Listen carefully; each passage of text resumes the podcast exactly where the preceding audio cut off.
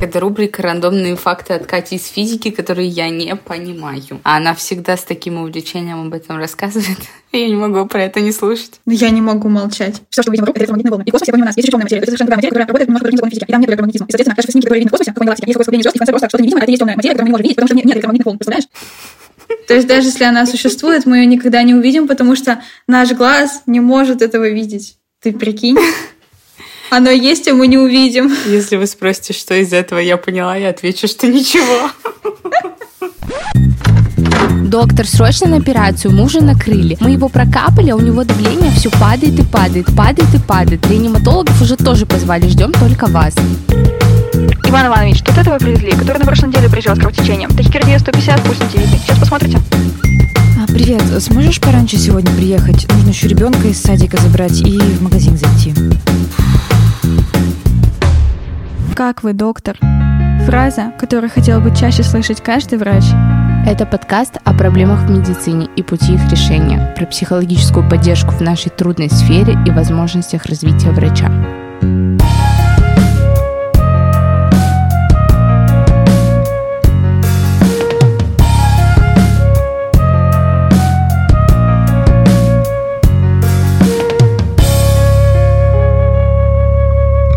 Этом выпуске мы обсудим наши дальнейшие планы в медицине.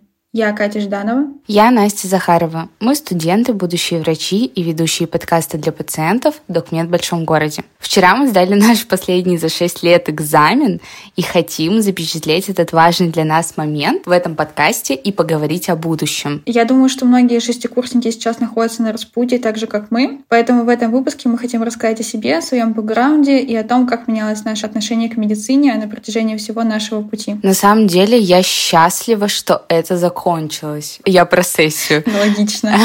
Подожди, я хочу сделать маленькую справку. Все, что скажу лично сегодня я, это вот я так думаю на данный момент времени. Но через месяц я могу стать абсолютно другим человеком и передумать. Поэтому это просто мы запечатляем определенный промежуток времени. Да, это просто наше мнение на данный момент, конкретно после окончания сессии. Я поступала, на самом деле, в медицинский с мечтой стать эндокринологом-диетологом. В девятом классе я смотрела на одного популярного блогера. Сейчас тоже это достаточно популярный блогер, врач-эндокринолог, и мечтала стать как она. Тогда я очень увлекалась темой вообще похудения, правильного питания, и, в общем-то, так я и оказалась в медицинском. Вообще здорово здорово. Я, кстати, помню, как Настя рассказывала мне об этом, и я для себя тоже открыла этого врача. Кстати, с него начался, началось знакомство с доказательной медициной. Кстати, да, прикинь, реально, это вот был первый врач, на которого я подписалась в Инстаграме, вот еще будучи в девятом классе, и она по итогу оказалась как бы за доказательную медицину. Это круто. Да, вообще классно. Ну, кстати, для меня стать врачом — это исполнение мечты детства. Сколько себя помню, я всегда хотела стать врачом. Меня с самого детства интересовала биология. Даже первая книга книга, которую я прочитала, как только я научилась читать, это была книжка «Энциклопедия по биологии». Я знала ее от корки до корки. То есть не по квантовой физике была первая книжка? Нет, не по квантовой физике, по биологии. И у меня даже был любимый мультик «Кубка Боб». И я мечтала стать сначала, когда была еще совсем маленькая, я мечтала стать морским биологом. Боже. И тогда же я узнала, что Стивен Хиллингберг, который создал вот этот мультик, тоже такой фан-факт, он не был мультипликатором, он был непосредственно морским биологом, и, кстати, у него был рассеянный склероз. Вот с этого началось, наверное, знакомство прямо с медициной. Я узнала, что у него был рассеянный склероз. Мне было так интересно, что это такое. Вот, короче, с самого детства я всем этим интересовалась, поэтому мне не было даже вариантов, кем стать. Поэтому для меня сейчас, когда вот мы только сдали сессию, конечно, для меня это прям какое-то трепетное такое ощущение, что вот-вот я приближусь к исполнению своей давней мечты. Блин, кстати, такая классная история. Вот знаете, в нашем тандеме за facts отвечает Катя. Потому что, блин, в моей голове такие моменты вообще не задержатся. Ну, типа, я такая, ну зачем мне эта информация? А это очень круто, это признак развитого интеллекта. Блин, лучше бы в моей голове, знаете, так отпечатывались вопросы к экзаменам. Ладно, к слову о наболевшем. Что ты, Кать, чувствуешь после сдачи последнего экзамена? Если честно, какие-то у меня смешанные ощущения по этому поводу. Во-первых, я просто не верю, что это реальность. Может быть, потому что впереди еще гос и аккредитация, но сейчас я просто не верю, что это закончилось. Вот. Мне даже мама вчера сказала, что когда я получу диплом, у меня будет депрессия, потому потому что я вообще не знаю, как бы потеряю смысл жизни. А у тебя какие ощущения? Я после последнего экзамена, кстати, тоже ощущала просто освобождение. Это было просто нереальное чувство свободы. И особенно мне запомнился, вот всегда запоминался вечер и день после сессии, потому что это чувство, когда ты принадлежишь просто сам себе. Ты можешь делать что хочешь, когда хочешь. У тебя нет вопроса с утра, сколько тебе нужно выучить, какая БРС, сколько у тебя баллов. И это, конечно, очень классное чувство. Но вот сейчас, наверное, это ощущение, оно более глобальное, потому что я понимаю, что это последний раз. И, наверное, это смешанные такие чувства. Это, с одной стороны, и радость, но с другой стороны, и ностальгия. Но повторять я этого не хочу. Очень круто ты сказала, потому что я вот вообще этого не ощущаю. То есть у меня нет такого типа, блин, офигеть, как круто мы это закончили, как здорово, что это была последняя сессия. Я не знаю, может быть, потому что наша учеба длилась настолько долго, и не нет ощущения, что она реально когда-то может закончиться. Кстати, я еще хочу сказать, что, наверное, для наших слушателей это будет очевидно, но вдруг кто-то у нас залетел, тот, кто не учится в медицинском. Сессия в медицинском сильно отличается от сессии в других университетах. Это вот с кем не разговаривала, все ощущают сессию как маленькую жизнь. Ты реально проживаешь маленькую жизнь. Согласна. На первых курсах это были сотни вопросов в день, и реально сотни. На последних ты также интенсивно готовишься, но ты еще это совмещаешь с работой и учебой, что довольно непросто. Поэтому, наверное, с этим еще каждый раз это чувство, когда ты выходишь, и ты чувствуешь вот это вот полное освобождение какое-то, что ты все, ты возвращаешься в свои будни, и вот этот вот период такой интенсивный, он заканчивается. Да, согласна. Вчера мы сдали последний экзамен. Это была детская хирургия. И я дальше хочу поговорить про оценки, потому что меня безумно бомбит с этой темы. Я уже, я уже просто разворчалась всем по этому поводу, но я не могу про это не рассказать. Я обещала, что в конце, в конце универа я обязательно расскажу какие-то истории. Вот первая из них. Значит, вчера на экзамене по детской хирургии мне попался отличный билет. Отличный билет. Я его вытянула такая, да, нормально. Мы это расскажем и даже хорошо сможем это рассказать. В общем, первый вопрос у меня была какая-то ерунда, типа кровотечения из язвы 12-перстной кишки и так далее, и желудка. Вот, второй вопрос у меня был по врожденному гидронефрозу, и третий вопрос по водянке яичка. И я села к преподу-урологу. Но я такая, ну ладно, неплохо. Я знала эти вопросы хорошо. Урология мне, в принципе, кстати, зашла на детской хирургии, и пары были классные, интересные, и сами вопросы такие нормальные, и в голове много осталось. В общем, вопросы по урологии были отличными. В общем, я, значит, написала там больше всего, конечно же, про врожденный гидронефроз, потому что я его хорошо выучила. И чтобы вы понимали, я запомнила даже показатели, которые смотрят на УЗИ при подозрении на врожденный гидронефроз. То есть там вот эти вот расширения чашечно-лоханочной системы, паренхима почки, все дела. Короче, я запомнила эти цифры. А это, знаете, вот момент, как фотографическая память. Ты один раз посмотрел на это, у меня, конечно, это не совсем работает, но вот с этим сработал. То есть я буквально один раз посмотрела, и такая, блин, типа запомнила. И я такая, ну, вообще-то надо брать козырями на экзамене и рассказывать все, что ты знаешь. Ну, я это и рассказала. На что мне говорит преподаватель? Ты чё, списала? Я говорю, нет, я не списала. Я говорю, это запомнила. Он говорит, ну ты в следующий раз хоть не полись, цифры не пиши. Я говорю, вы что, не верите мне, что я реально это запомнила? Он говорит, я всем верю. Но в итоге, в итоге, он мне поставил 4, с чего меня очень сильно бомбило. Да, я, конечно, не знаю хирургию на 5. Момент, что этот билет я знала хорошо. И точно такая же ситуация у меня была на госпитальной педиатрии и на инфекциях. Меня до сих пор раздражают инфекции, потому что у меня был замечательный билет. Значит, у меня была внезапная экзантема. Что-то еще. А, иди в диагностика танзелитов у детей. Ну, просто вопрос песня. Просто песня. Я там все рассказала, чтобы вы понимали. У меня спрашивали 3000 миллион дополнительных вопросов. И, кстати, еще у меня была задача ситуационная по менингиту. Ну, вообще, ну, отличный билетик знала я его замечательно. И дополнительные вопросы были из какого разряда.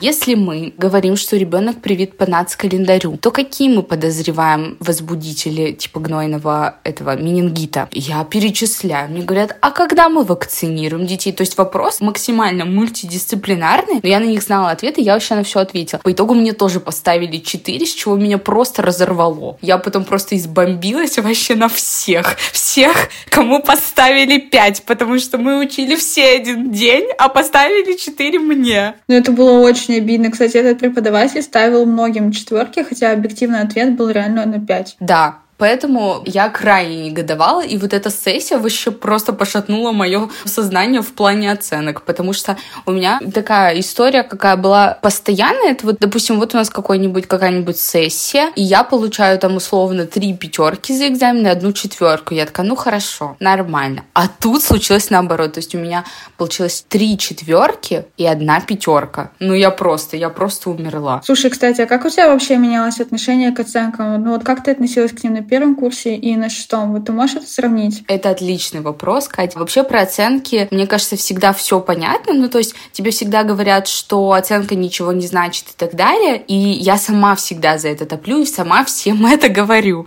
Но сейчас меня почему-то раздражает тот факт, что сама оценка почему-то до сих пор для меня важна. Хотя я понимаю, что нет никакой системы оценивания, которая могла бы максимально объективизировать твои знания. И в медицине твой лучший экзаменатор все-таки это пациент, которому ты можешь помочь. Но с другой стороны, меня все равно факт оценки просто раздражает и напрягает. И, кстати, у оценок почему-то именно в нашей группе есть какой-то вайп соревнования. То есть соревнования с одногруппниками. Типа, кто больше пятерок получит, тот и молодец, тот самый крутой. И у нас почему-то, согласись, так повелось прям с самого начала. У нас какая-то неадекватная в этом плане группа, реально сбор каких-то отличников. У нас действительно в группе, причем, знаете, не сказать, что у нас вот все только за оценки, там вот лишь бы пять поставили. Нет, у нас действительно прям послание нашим одногруппникам, что у нас реально классные одногруппники, у нас реально все умные. И не просто умные, мы с четвертого пятого курса, чтобы вы понимали, читали Midscape и Up to Date к парам. Ну, как бы не сказать, что этим If you know, ага. Да,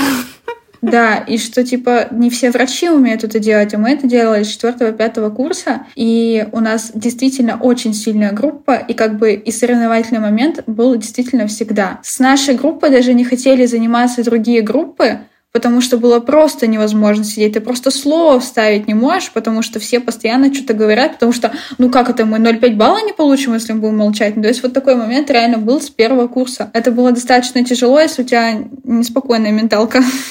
Да-да-да, реально. И когда тебе надо ответить типа на какой-нибудь паре, чтобы получить свой несчастный балл, у нас такие были просто драчки за Вообще, вопрос. это просто такой срач в своем чатике токсично, просто там все друг друга обосрут с ног до головы. Почему один получил 0,5, а второй 0,7? Да, реально. Ну, это, конечно, мы немножко утрируем, но вайп у этого реально такой в нашей группе, что это реально какое-то соревнование. Ну, к слову, знаете, во время подготовки к сессии ребята в беседе курса спрашивали, какая норма в белка в моче, а наши одногруппники спрашивали формулу для расчета факторов свертывания крови. Мы про, ну, как бы вот, вот у этого вот такой вот вайп, насколько как бы у нас реально, типа, классная группа, но временами это как-то плохо ощущалось именно вот для твоего ментального здоровья. Ну, кстати, с другой стороны, знаете, я благодарна, что мы попали в такой коллектив, потому что это как нельзя лучше тебя толкает вперед. У тебя Согласна. нет возможности расслабиться, потому что ты знаешь, что ты придешь на пару, и знать какой-то минимум тебе будет недостаточно. Что ты всегда должен знать больше. Особенно, кстати, я не знаю, у меня это чувствовалось особенно на патоне. Потому что мы к патону готовились, у нас получается, кто у нас там был? Струков. Его, по-моему, даже никто не читал. Все читали Робинсона. Мне, Катя, кажется, это ты Робинсона читала. Я вот почитывала все, что было попроще. Нет, Настя, ты что? Ты, ты постоянно это знала больше всех. Ты читала его. Он очень сложный был. Плохо я его читала, потому что я его плохо понимала. Но я в основном читала лекции нашей преподавательницы, там типа учебник, ну учебник так, типа больше лекций. А потана мебного уровня? Потана мебного уровня. А, точно, я вообще про это забыла. Это были офигенские видосики на ютубе. Я реально, вот их я реально все пересмотрела. Тогда да, вспомнила. А, Они, кстати, сделаны по Робинсону.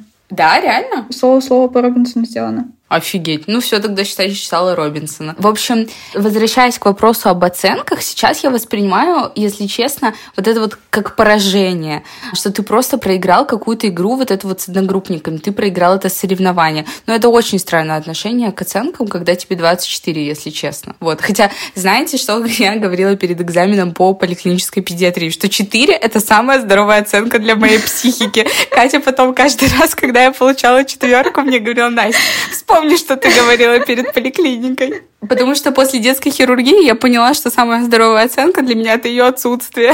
Ну, у меня, кстати, отношение к оценкам, вот, наверное, поменялось еще. Я зависела от оценок. Наверное, первый, второй курс прям остро. Вот я не помню в какой момент, но какой-то у меня был переломный момент, наверное, на третьем курсе, на третьем, на четвертом. Короче, когда-то мне поставили не очень объективную оценку за какой-то зачет. Я помню, кстати, мы с Настей тогда шли домой, и я говорила, что вот самая лучшая оценка это благодарность будущих пациентов. Но не могу сказать, что прямо вот с тех пор я перестала вообще зависеть от оценок и совершенно них забила, как бы нет. Я все равно переживала, сравнивала себя с другими, тем более, что у нас, да, достаточно сильная группа, и, ну, не делать этого, ну, невозможно. Реально. Вот это именно та проблема, вот когда я говорила про то, что для твоей менталки иногда это как-то не очень хорошо, потому что ты реально постоянно себя сравниваешь с теми, кто выучил больше, кто больше знает, кто больше знает каких-то просто рандомных слов, а ты такой, блин, я не могу это запомнить. Ну, вот такой вайб. И, ну, к последней сессии стало полегче. Просто я, не знаю, для себя приняла тот факт, что реально есть просто люди, которые могут один раз прочитать и запомнить. Ну, блин, я не такой человек. Мне надо два раза минимум прочитать, чтобы хорошо что-то запомнить. Вот. Но еще, кстати, один момент, почему я переживала за оценки, потому что в ординатуру, куда я собиралась, нужен был средний балл диплома. Ну, у нас так-то, мне кажется, средним норм, да, средний балл, типа четыре с половиной, наверное, ну, что-то плюс-минус у этого. Вот, и сейчас как бы его надо пересчитать с учетом текущих оценок, с учетом текущих четверок. И как бы я еще поэтому переживала за оценки, потому что для меня был важен средний балл диплома. Вот, и я хотела, чтобы меня взяли в эту ординатуру. А сейчас вот из-за того, что я даже не знаю, что делать с ординатурой, и повода-то как бы переживать из-за оценки уже вроде как и нет. Ну, кстати, я еще хочу добавить про объективность все-таки оценок. Я просто не могу про это не сказать. Вдруг нас слушают студенты младших курсов, Оценка — это не всегда про объективность. То есть далеко не всегда они отражают реальность. И вообще любой зачет, экзамен — это везение, удача, настроение преподавателя и счастливый билет. То есть, ну, без этого, правда, никуда. Ты можешь заберить хоть всю ночь, но если звезды в этот день сложатся не так, то рассчитывать на тот результат, который ты ожидал, не приходится. Ну, это факт. Еще, кстати, важно, как к оценкам относится твое ближайшее окружение, потому что, конечно, там мои все друзья сказали, блин, Настя, ты что, ты вообще там молодец, там какие-то врачи мне написали в Инстаграме, типа, блин, ты что, ты вообще там такая умница, я такая, блин, реально, типа, почему я вообще сижу и просто думаю про какую-то детскую хирургию четверку по ней, когда реально реально мы сдали вообще все экзамены. Вот. Но моя бабушка все равно сказала, Настя, а почему не пять? Я в этот момент просто чуть не умерла. Она говорит, Настя, ты же всегда приносила пятерки. Я просто такая, господи, это кошмар. Слушай, кстати, да, реально очень важно, как относится ближайшее окружение, потому что я не знаю, что с ним случилось перед хирургией. Я не, смог, я не могла, я уже в три часа ночи я легла спать. Я помню, что я не могла еще уснуть, потому что не прочитала урологию. Мне было так стрёмно, что я ее не прочитала. Я не знаю, что на меня нашло. И я помню, что я тоже вечером писала маме, говорю, вот, ну, я не знаю, мне кажется, я вообще ничего не знаю, ничего не выучила, я, правда, мало прочитала. И мне тогда мама сказала, Катя, ложись спать, ты умная, ты все знаешь, ты сдашь, я даже не переживаю за тебя. Как бы действительно в такие моменты ты в полной мере ощущаешь, что поддержку действительно становится легче, что тебя поддерживают и что в тебе, главное, верят. Но даже если ты не справишься, за это тебя никто не будет корить. Это, правда, очень важно. Да, это реально круто, потому что, блин, без поддержки очень тяжело, на самом деле, особенно вот на таком каком-то очень тяжелом пути в медицине. Еще один прикол, чисто мой. У нас, короче, БРС такая, что с 85 5 начинается. Но это для всех. А есть особенные кафедры. Как бы есть, конечно, особенные кафедры, но по большинству все-таки с 85 начинается пятерка. Так вот, в моей зачетке рейтинг 84 стоит 7 раз. 7 раз не ставили 84. А в этой сессии по поликлинике мне поставили 84,25. Это вообще как? Это как? Нет, знаете, я сейчас просто в полной мере понимаю свою работу над своей менталкой, потому что если бы я переживала за оценки как-то на первом втором курсе, сказать, что меня бы разорвало, это не сказать ничего. Меня часто, знаете, так вот, ну... Потряхивает, меня потряхивает. Меня потряхивает реально с этого, потому что, ну, один балл, ладно, 1,075. Как бы, это как? Это, конечно, интересно, будет что рассказать потом внукам. Кать, что тебе сказал препод? Повезет в любви зато или что? Вот этот препод, который мне ставила 84,25, она похикала и сказала, ну не повезло с оценками, повезет в любви. Остается надеяться только на это.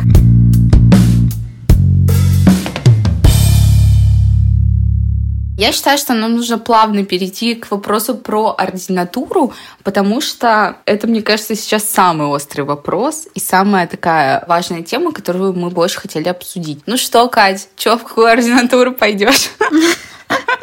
Расскажи нам свою историю. Но для начала, кстати, я хочу сказать, что мы с Настей вообще не собирались идти в ординатуру. Мы хотели стать участковыми педиатрами сначала. Это вот надо вот, знаешь, постепенно разбирать. Я вообще сначала собиралась стать, напомню, эндокринологом-диетологом. Не помню, в какой момент эта мысль ушла из моей головы. Я такая, нет, не хочу. Кем я только не хотела стать. И в какой-то момент, да, действительно, это была участковая педиатрия. Да, но как-то, мне кажется, мы долго за нее держались. Ну, короче, ладно, я начну вот прям вот то, что относится к them. Нынешней ситуации. Я со второго курса хотела стать патологоанатомом. Мне очень нравилась гистология на первом-втором курсе. Я просто влюбилась в биопсию, микроскопию. И когда я первый раз зашла в аудиторию на патологической анатомии, я увидела эти банки с органами, я увидела микроскоп, и я поняла, что все, я хочу стать патологоанатомом. Мне это очень интересно. И у меня, мы когда первый раз с Настей ходили в морг, у меня, вот я клянусь, у меня нет фотографии, где я более счастливая, чем на этой фотке рядом секционной. Вот ее просто нет. Я просто, у меня было эндорфины просто выше, наверное, не было их никогда, чем тогда около секционной. Это реально, кстати, был очень крутой опыт, потому что нас не водили никогда там смотреть на вскрытие и так далее. И я просто в один момент решила взять ситуацию в свои руки. После э, третьего курса на практике я пришла в морг и говорю, я хочу стать патологоанатомом, проводите мне экскурсию. А потом притащила туда же Катю. К слову, мы тогда проходили практику в разных городах. Опыт вообще просто незабываемый. Я, кстати, даже запомнила, там была такая красивая поляна рядом с моргом, там росли такие такие красивые цветы, был такой солнечный день. Вообще просто, я говорю, это был счастливейший день в моей жизни.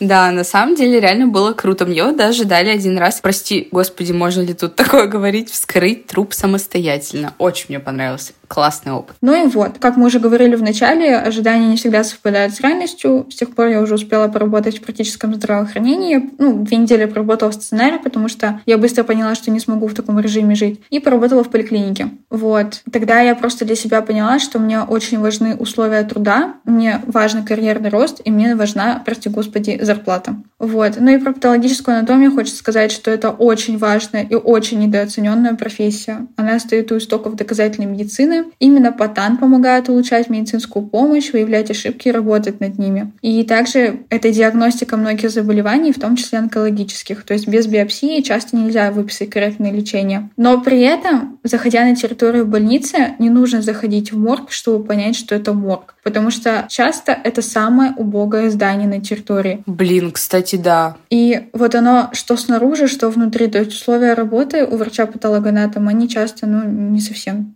такие хорошие. Особенно, что касается прозектуры. Прозектура — это вот конкретная работа с э, трупами. Вот. Есть, конечно, места, где работают просто с биопсиями, например, ну, в онкологических больницах. Да, кстати, помнишь, я хотела сказать про то, что мы ходили в отделение детской онкогематологии на базе областной больницы в Екатеринбурге, но это просто место, вообще просто космос, реально. Там у врачей прям лежат такие книжечки толстенные с английскими всякими вот этими вот подписями, надписями. Да, кстати, я помню, мы зашли, очень, правда, очень классное отделение, мы зашли, и там все доктора сидят с открытыми учебниками, и учебники были исключительно на английском языке. Да, меня это, кстати, очень тогда впечатлило, я такая, вау, это что, существует? И, кстати, на кафедре патологической анатомии у нас тоже много зарубежной литературы. Кстати, у нас даже есть преподаватель, который, даже несколько преподавателей, которые успели слетать на стажировку в Америке даже поработать там, и потом вернулись. Ну, короче, реально, патологическая анатомия... О, это ты про Гринберга, да? Про Гринберга и про Мороза. Вот. Короче, реально, у нас классные специалисты, классная кафедра, но вот условия труда и, ну, возможности карьерного роста меня не совсем устраивают, поэтому я как бы, ну, я пока не знаю. Вот. И второй вариант. То есть, подожди, ты не хочешь выбирать патологическую анатомию просто, ну, вот по этим, по из-за этих как бы факторов, да? Но на данный момент я скажу так, что я не знаю, хочу ли я работать патологоанатомом или нет, я попробую туда поступить. Ну, я подам в любом случае на патологическую анатомию, но сказать, что как бы я готова мириться с этими условиями, потому что мне так нравится патан, но я так тоже сказать не могу, потому что я все равно понимаю, что мне важны очень условия труда, мне важен карьерный рост, мне важна зарплата, и я не хочу выживать, существовать и работать просто как лошадь, чтобы обеспечить себе просто хотя бы нормальный уровень жизни. Ну подожди, а зачем тогда тебе это надо? Ты не думаешь, что это твой незакрытый гештальт? Я не думаю, я знаю. Тогда нет вопросов. Сто процентов понимания, ноль процентов осуждения. Вот. Но на этом мои варианты не заканчиваются. В общем, здесь я еще не озвучивала, но в сентябре 2023 года я стала сооснователем студии лазерной эпиляции. Вот. Ну и, соответственно, вытекающее отсюда мне пришла в голову идея пойти на дерматологию. Мне очень нравится то, чем я занимаюсь. Лазерная косметология, дерматология — это новая сфера, где все очень быстро развивается, появляется много новых исследований, и это в какой-то степени стоит на стыке медицины и физики и инженерии. И кажется, Катя нашла свое. Слушайте, реально, знаете, я когда начала изучать вообще вот это лазерное излучение, я, у меня просто мир перевернулся, реально. Вообще, я столько могу наговорить про это. Вот эта формула Джеймса Максвелла, какой он его вывел вывел из рисунков Фарадея, но это вообще как? Если вам, конечно же, о чем-то говорят эти фамилии, мне вот нет.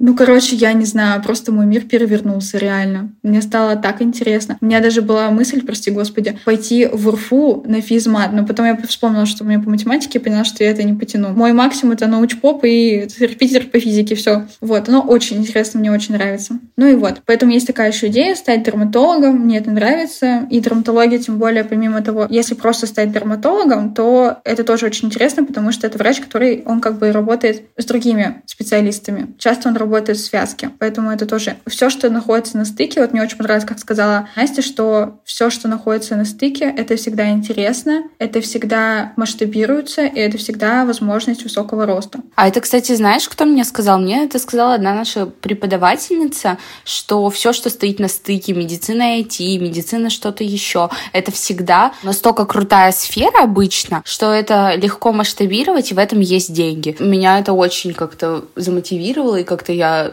по-другому на все это взглянула, и такая, блин, реально круто. А сейчас, сейчас, когда мы что-то делаем, какие-то наши проекты, там у меня есть вторая работа, кое-какая, кое-какая еще одна работа, и это все как раз-таки на стыке. И я реально понимаю, что в этом, в этом и есть какая-то крутая суть, в этом есть какой-то масштаб и потенциал для развития. Да, да, это вообще я полностью согласна. И что, Катя, ну в итоге у тебя какой вариант? Ты что хочешь? В дерматологию или все-таки в патан? Я решила так, что буду делать, как карта ляжет. Вот поступлю на патан, пойду на патан. После патана можно закончить вторую ординатуру, пойти на дерматологию. Я не знаю, просто я смотрела баллы на патан, и в прошлом году они были 280. У меня нет красного диплома. Сейчас, да, про баллы в ординатуру надо просто плакать, реально. Да, и я, честно говоря, я поражена, что на патан такие высокие баллы, потому что еще пару лет назад там ну, я не хочу никого, конечно, бить, но обычно на ПТАН идут те, у кого ну, баллов там кот наплакал, как у меня, например. Там что-то 80-90 было баллов, и как бы я даже не рассчитывала, что в прошлом году они будут 280. Ну, короче, не знаю. Вот. А на драматологию, я думаю, что все, кто учится в нашем УГМУ, знают, что у нас есть НИИ драматологии. Можно пойти туда. Поэтому я просто везде подам, а там уже будь как будет. А у тебя, Настя, какие планы?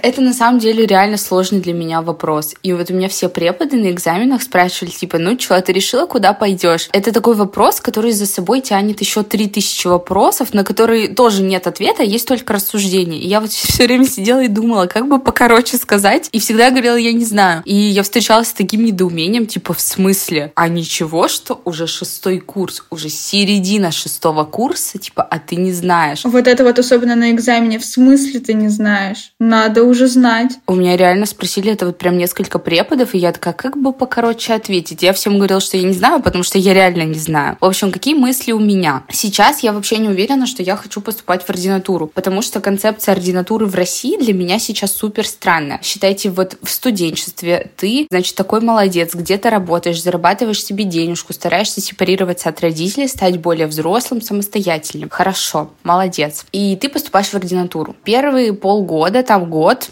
не знаю, я слышала разную информацию, ты не можешь работать врачом-стажером. То есть врач-стажер — это тот, кто может проходить типа ординатуру и одновременно работать в этом отделении. И первый год, полгода ты как бы не можешь это делать. Закономерный вопрос, откуда у тебя в 24 должны появляться деньги, если ты не работаешь, а только учишься в ординатуре? Вот это, кстати, у меня вообще, вот я просто об этом раньше не задумывалась, но сейчас уже чем мы ближе к выпуску, тем больше я, правда, об этом задумываюсь, а реально, а как выживать-то в ординатуре тогда? И причем, кстати, многие, я просто узнавала про ординатуру по поликлинике, тоже был мой вариант, и там тоже говорили, что некоторые кафедры не разрешают работать, потому что должен учиться с 8 до 5. Так это как? Да, да, да, да. И тоже мы записывали предыдущий выпуск с врачами, и они тоже рассказывали, что как бы, ну вот Ася как раз рассказывала про то, что она просто приползает из ординатуры там в 10 часов вечера, и тоже у меня есть знакомые ординаторы, кто учится, реально, они приползают домой просто, ну типа за полночь, и времени просто нет времени работать. Не то, что там на личную жизнь, на отдых, на что-то еще, просто реально нет времени. И сейчас для меня это какой-то очень стал весомый момент. И еще не менее весомый момент, что зачастую, чтобы поступить в ординатуру, ты должен заплатить денег. То есть про бесплатную ординатуру сейчас, мне кажется, даже не идет речи, потому что это, мне кажется, невозможно поступить в бесплатную ординатуру, если ты не берешь целевое, допустим. Ну или у тебя должно быть там все вот эти вот баллы из всех возможных. Вот, но у меня тоже этого нет. Родители как бы мне сказали, ок, давай типа на платку и все такое, но я говорю, а вы понимаете, что я могу даже на платку не поступить. В общем, для меня сейчас это все очень странно. Я не знаю, как можно идти в ординатуру, зная, что ты там не сможешь работать, и при этом ты должен еще за это заплатить. Вот. А еще, как мы знаем, реально не во всех местах очень хорошо учат, хорошо к тебе относятся, потому что я тоже про ординатуру слышала супер разные истории, где и плохо относились там, где и хорошо. Поэтому я слышала даже про то, что ординаторов могли не пускать в ординаторскую. Ну, кстати, вот это вот тоже меня всегда поражает, что мало того, что ты платишь за ординатуру, ты еще и должен постоянно выбивать себе место под солнцем. То есть никогда не будет такого, что ты придешь в ординатуру, и к тебе там все врачи побегут тебе что-то рассказывать, показывать, помогать. Нет, такое, безусловно, есть, но это скорее исключение, чем правило. То есть ты еще должен побегать, чтобы тебя научили за твои же деньги. Это вопиющее, на самом деле, положение дел. Безобразие, безобразие. Безобразие. И да, вот эти все моменты как бы стали для меня, ну, не прям решающими. Я прекрасно понимала, что как бы вот такая ситуация обстоит, но тут еще один такой важный момент, что я так и не выбрала для себя такую специальность моей души. То есть, чтобы я смотрела на эту специальность и такая, вау, я хочу, я об этом мечтаю, я рвусь только там туда. Короче, какой у меня был вариант? Это была ординатура по акушерству и гинекологии. Я год проработала в роддоме, как бы меня этот вайб как-то так захватил, мне в целом это очень понравилось, но акушерство и гинекология — это реально хирургическая специальность. Вот, кто бы там что ни говорил, да, реально существует там амбулаторная гинекология и так далее, но хирургии там достаточно много. И я как бы человек, который придерживается такой концепции, что надо как бы охватывать в рамках одной специальности все навыки. Все навыки, которые возможно, надо охватить.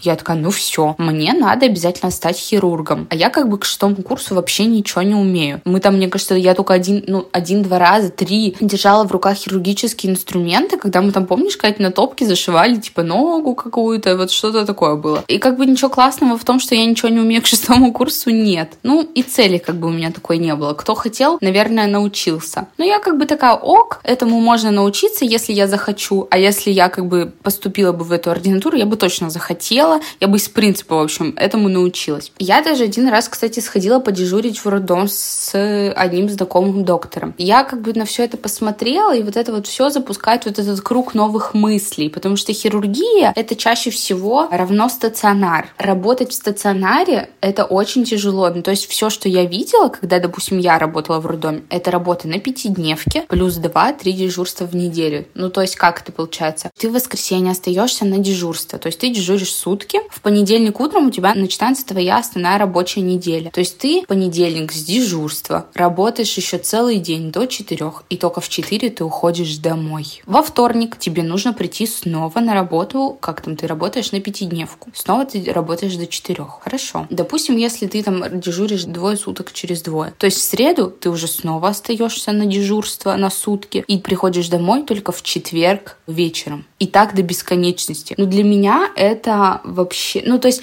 я понимала, что я могу какое-то время это терпеть. Да, я бы смогла. Но я не понимаю, для чего. Ну, то есть у меня нет цели какой-то стать хирургом. Я не горю этим. Ну, то есть, да, мне, может быть, нравится акушерство и гинекология, но вот хирургия, короче, вызывает у меня очень много вопросов. Вот, и говорю, мы как бы упираемся в то, что я вообще этим не горю. А если мне это не прям уж так сильно нравится, то как бы зачем? Вот. И моя как бы сильная сторона не в том, чтобы делать что-то руками, реально, я это понимаю. Вот. Моя сильная сторона в том, чтобы проводить какую-то аналитическую работу или творческую. То есть вот сейчас очень много мы делаем что-то такого творческого, и мне это очень нравится. Мне это просто безумно нравится. И вся вот эта вот какая-то история с чем-то дополнительным, вот тем, чем мы занимаемся сейчас, все это как-то с профессией хирурга не особо вяжется. То есть не то, чтобы это не вяжется, это очень тяжело совмещать. А все-таки я как бы девушка, я еще хочу выйти замуж, создать семью. Для меня это важные моменты. А то, что я видела в роддоме, меня как бы максимально отрезвило. Потому что женщины, вот, которые работали в стационаре,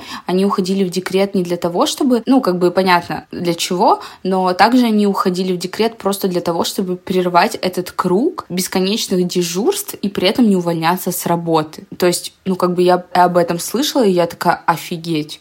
Ну, как бы для меня это жестко. Вот, кстати, знаете, слово, как менялось отношение к медицине, вот если бы, наверное, на первых курсах там до третьего нам говорили, что там женщинам не место в хирургии, там женщине нужно поменьше работать, что женщине больше подходит амбулаторная медицина там и так далее. Почему-то, ну вот лично меня это всегда очень сильно задевало. Мне хотелось прям стать, топать ногой, стать хирургом, на зло всем, доказать, что женщина правда может, что женщины тоже могут стать классными хирургами. И это правда. Женщина правда может стать классным хирургом, женщина может много работать наравне с мужчинами. Но я сейчас просто больше и больше понимаю, о чем были эти слова. Эти слова были как раз-таки о том, что я думаю, что все-таки девушкам не нужно забывать о том, что они девушки. Что в какой-то момент реально захочется, прости господи, да, что захочется семью, захочется быть девочкой, захочется получать какое-то удовольствие от жизни. Это ни в коем случае вообще не в укор девочкам, которые идут в хирургию. Я знаю девочек, которые идут в хирургию.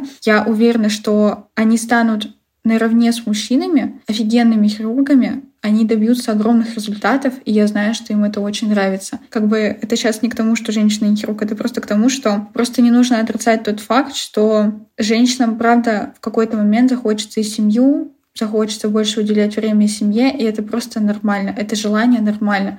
Это не говорит о том, что мы хуже, это не говорит о том, что мы какие-то недоврачи. Это просто немножко разное, наверное, видение. Тут еще такой момент, что, блин, не хочу вообще уходить в эту тему, но не могу не сказать про то, что реально разные отношения как бы к хирургам женщинам и к хирургам мужчинам. Но, говорю, я не хочу эту развивать тему, я хочу сказать еще про то, что, Катя, я с тобой реально полностью согласна. Если на первом курсе я бы тоже такая, в смысле, вы вообще что, вообще вы слышите, что вы мне говорите? Вот, я бы тоже сделала всем на зло, и вообще я всегда как бы боролась за то, что в смысле, когда кто-то говорил, типа, вот, я бы там не хотел, чтобы моя жена там работала, типа ночами дежурила. Я такая, в смысле? Нет, ну ты так хочешь работать, а своей жене ты что, хочешь запретить? Вот, и сейчас как бы я стала, ну, типа, поспокойнее, я тоже такая, блин, ну, типа, я сама не хочу этого, вот. И поэтому, да, я тоже с этим согласна, что как бы очень в консервативную сторону поменялось восприятие. Вот. Ну, как бы, да, я тоже понимаю, что это реально очень тяжело физически. Для мужчин это, наверное, также тяжело, просто вывод банальный. Если ты не хочешь это выбирать, это выбирать не надо. Вот все. Я не хочу, я не буду. Да, да. Что все-таки главное, это просто равноправие заключается просто в свободном выборе что ты можешь это сделать, а можешь не делать, и в любом случае отношение к тебе не поменяется. Да, но, но это не факт. Ха-ха. Вспомним сексизм в хирургии и продолжим дальше. Короче, вот. А, значит, я продолжу свою историю, и 24 год для меня, если честно, начался с честных признаний перед самой собой. Я отставила вот эти нереалистичные ожидания для себя, вот, и поняла, как бы, что, Настя, ну да, мы не можем быть везде и всем, поэтому хирургия отменяется. И, с другой стороны, конечно, в акушерстве гинекологии тоже есть место для другой стороны, для какой-то аналитической работы, для амбулаторной работы. И мне подарили на Новый год подписку на один сервис, где каждый месяц посвящен какому-то вопросу гинекологии, то есть там какие-то лекции туда-сюда. И вот, знаешь, не сказать, что мне не понравилось, да мне понравилось. И я поняла, что я бы смогла в этом работать. Но я, опять же, не понимаю, зачем, если я этим не горю. И вот, вот круг, он где-то тут и замыкается что как бы я, я не понимаю, ради чего это, и поэтому как бы зачем это нужно. И сейчас как бы я не готова бросить все, ну, как бы под все я подразумеваю работу, подкасты, проекты там, в которых я участвую, которые мы только планируем реализовать. И, в общем-то, я не готова все это бросить ради этой специальности. И, наверное, я этого и не хочу. Поэтому сейчас вопрос ординатуры для меня стоит под очень большим вопросом, потому что в целом я люблю медицину, мне она нравится, мне очень интересно.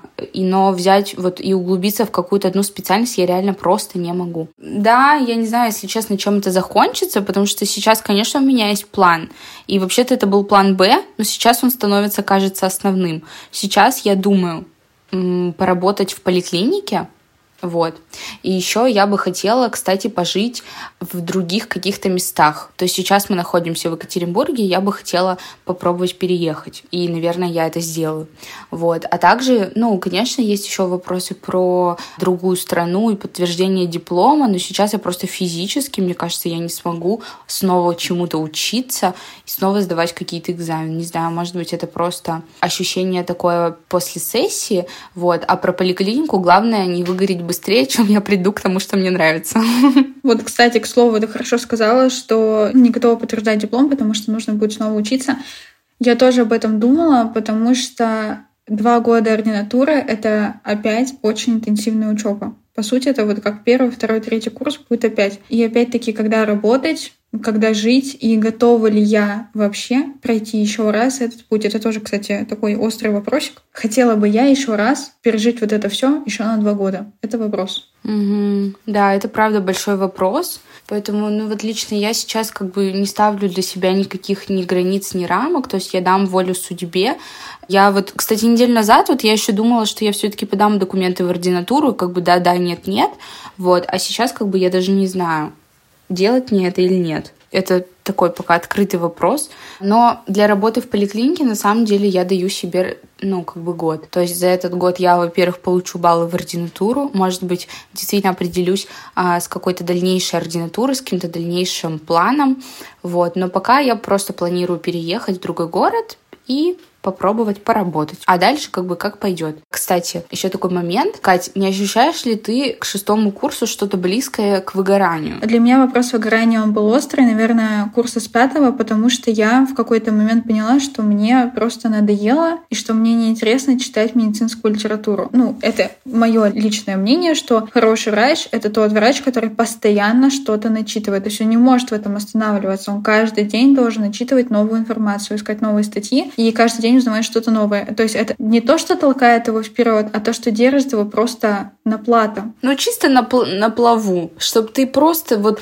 не скатился. Это вот опять про какую-то гонку, чтобы ты просто не скатился ниже там своих коллег, успел все прочитать, потому что скорость обновления информации, она просто, ну, она просто вообще какая-то катастрофическая. Очень быстро обновляется информация, очень быстро. Да, ну, для меня это скорее даже не вопрос гонки, это просто лично для себя, чтобы я знала, что я реально, что я просто востребованный современный полноценный ну, специалист. И в какой-то момент я просто поняла, что мне это надоело, я больше не могу это делать, а если я больше не могу это делать, какой из меня врач, если мне это просто все надоело.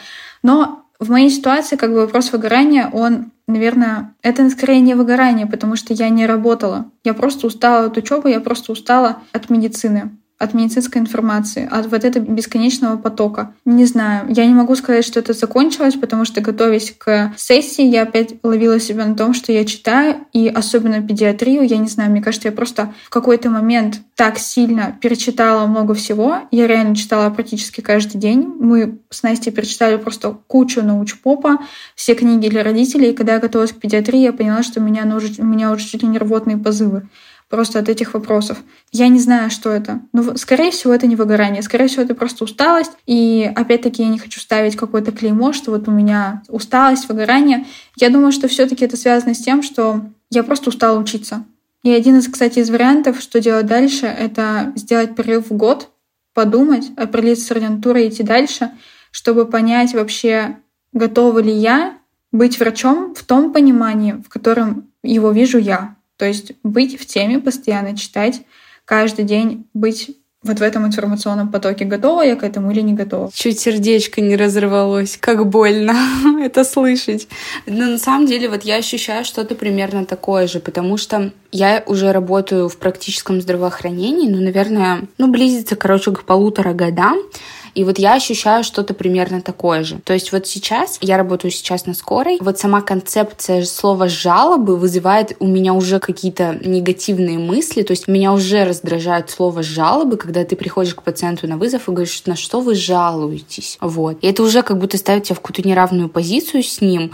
И вот меня уже начинает раздражать жалобы. Особенно если это какой-то ерундовый пустяковый вызов, вот это меня тоже начинает раздражать. Я вообще как бы боялась немножко даже себе в этом признаться, что как будто у меня недостаточно эмпатии. Но я реально сейчас не знаю, как бы что это, что-то близкое к выгоранию, или просто я реально недостаточно эмпатичный человек, и я как бы не могу или не хочу пока в себе это развивать. Я не знаю. Вот, но пока вот я что-то такое ощущаю, и как будто бы перерыв в год звучит отлично. Как бы, опять же, к вопросу о том, а что деньги-то откуда брать? Придется работать, что? Вот, но э, единственное, как бы, что меня держит, это любовь реально к детям. Я поняла, что я вообще не взрослый доктор, я реально детский потому что я обожаю детей, и дети реально пока вызывают у меня вот восторг, мне очень хочется им помочь, я очень люблю детей, вот, и как бы, когда мы приезжаем на вызов к ребенку, это для меня просто счастье, потому что я такая, о боже, слава богу, ребенок, а не какая-то бабка, сори. Поэтому это, конечно, да, интересно. И я как бы говорю, что я очень люблю медицину, я бы хотела чем-то заниматься, наверное, смежным в ней, вот, я бы хотела попробовать что-то на стыке, правда, может быть, что-то управленческое. В общем, пока это все, конечно, на этапе мыслей, размышлений, вот, но я понимаю, что вот именно доктором в классическом его понимании долго я тоже не смогу быть. И, кстати, когда врачи меняют немножечко сферу, ну, как бы даже вот в их какой-то сфере они могут выбирать более какую-то узкую специальность, мне кажется, это, кстати, в основном и от выгорания, то есть, чтобы не выгорать именно вот в этой специальности, они что-то ищут смежное, чтобы просто поддерживать как бы себя на плаву и продолжать как бы помогать людям. Я, кстати, тоже думаю, что вот эти вот горизонтальный карьерный рост, ну, короче, что когда ты приходишь в смежную сферу, это действительно отчасти от того, от, ну, отчасти от выгорания. Потому что часто уходит еще в диагностику, УЗИ, рентген, это все равно не тот объем общения с пациентами, чем когда ты сидишь на приеме. А вот как раз-таки общение с пациентами — это тот фактор, который влияет на выгорание, да, сильнее всего. Кстати, вот почему я выбрала патологическую анатомию, потому что я знаю про себя, что у меня маленькая социальная батарейка, я не могу целый день сидеть и болтать. То есть мне это реально тяжело. Мне тяжело целый день общаться с людьми и приходить домой и быть вообще на подъеме. Меня это скорее сжирает мою энергию, чем ее, наоборот, восполняет. Вот, поэтому я скорее всего, бы тоже не смогла бы, наверное, быть врачом в классическом понимании, либо это был бы как, ну, какой-то маленький ограниченный прием, и на этом все. Поэтому я тоже рассматриваю для себя, может быть, какие-то управленческие обязанности, может быть, это будет что-то связанное с маркетингом, может быть, с чем-то таким. Вот, поэтому, кстати, может быть, я даже рассматривала вариант пойти на производство каких-нибудь косметологических аппаратов, потому что людей, у которых есть и медицинское, и какое-нибудь инженерное образование, достаточно мало. Вообще, в принципе, кстати, даже если мы будем брать лазерную эпиляцию, мало кто знает, как это вообще работает. Вот, поэтому, а мне интересно в этом, с, этим, с этим разобраться. Поэтому такой вариант я тоже рассматриваю. У меня примерно такие же вайбы. Короче, про социальную батарейку тоже хочу сказать, что у меня она, ну, по ощущениям побольше, я люблю людей, но я тоже от них, и вот я понимаю, что я, я реально от них устаю, и тоже большой поток для меня, типа, это очень тяжело. Вот. И обычно вот и после общения с большим количеством людей я тоже прихожу домой и ощущаю как бы тотальную усталость. И тут важный момент, что реально надо выбирать э, специальность, в том числе и по своим каким-то вот этим внутренним характеристикам, по своему какому-то психотипу, по, блин, просто никто про это не говорит. Первый раз нам про это сказали на четвертом курсе что это очень важный момент. И на самом деле э, начинать-то надо с этого, не с того, что там тебе нравится, а с того, что тебе подходит, потому что тебе потом типа с этим работать. Да, вообще классная мысль, правда. Надо не бояться признать в себе особенности твоего характера, которые вот эти особенности характера как бы подстроить в твою профессиональную деятельность, потому что может быть, вам кажется, что это минус. Мне всегда казалось, что вот моя способность к этому, к монотонной работе, что я вот могу часами сидеть, заниматься одним и тем же. Я думала, что скорее это минус. Если говорить о том же Патане, у них может быть, например, какая-то трудная задача, как мы тоже ходили в этот областной центр, я спрашивала, сколько времени дается на разгадывание этой задачки. И они говорят, ты можешь сидеть хоть целый день с этим микроскопом, с этим биоптатом и разгадывать это. Наверное, не у всех есть такая усидчивость, но я понимаю, что я бы это смогла. Сидеть, смотреть в это этот микроскоп целый день. Вот это мое. А я бы вот не смогла. Я просто, ну, мне надо что-то делать, куда-то идти, что-то что шевелиться. Вот, а сидеть... Для меня даже в первом классе учительница ругала за то, что я не могу сидеть спокойно 40 минут, а для меня это реально пытка. Блин, вот для меня наоборот, я вот сидеть в тишине и что-то делать, ну просто это что за рай? Это что за рай? Так что вот, да. А, мне кажется, это получился крутой выпуск, который заставит просто подумать, немножечко порефлексировать о том, что подходит тебе. Вот. А для нас это такая возможность оставить наши мысли и потом к ним вернуться и посмотреть, сбылось или нет. Я надеюсь, что этот выпуск натолкнет наших слушателей на какие-то новые мысли, может быть, где-то он поможет принять верные решения, исходя из нашей истории, исходя из нашего бэкграунда. Поэтому надеемся, что вам было интересно. Да, я хочу добавить, что, может быть, вы захотите поделиться своей историей какой-то, и вы можете писать комментарии или написать нам в директ вообще, э, или хоть, короче, хоть где нам написать. Вот, мы будем очень рады, потому что у нас пока не очень большой подкаст, и мы хотим его активно развивать, и любые комментарии были бы нам очень полезны. Да, было бы, кстати, очень интересно послушать вашу историю, потому что медицинский путь, вот он у всех разный, и он у всех очень интересный. Если честно, это вот моя самая любимая тема для обсуждения. Обсуждение реальных каких-то таких историй. Я всегда это слушаю просто с замиранием сердца. Я всегда удивляюсь, насколько крутые вообще врачи. Да, как сказала Ася Воронова, врачи — это самые лучшие люди. Вот реально, самые лучшие. Да, согласна. В общем, мы с вами прощаемся. До следующего выпуска. Пока-пока. you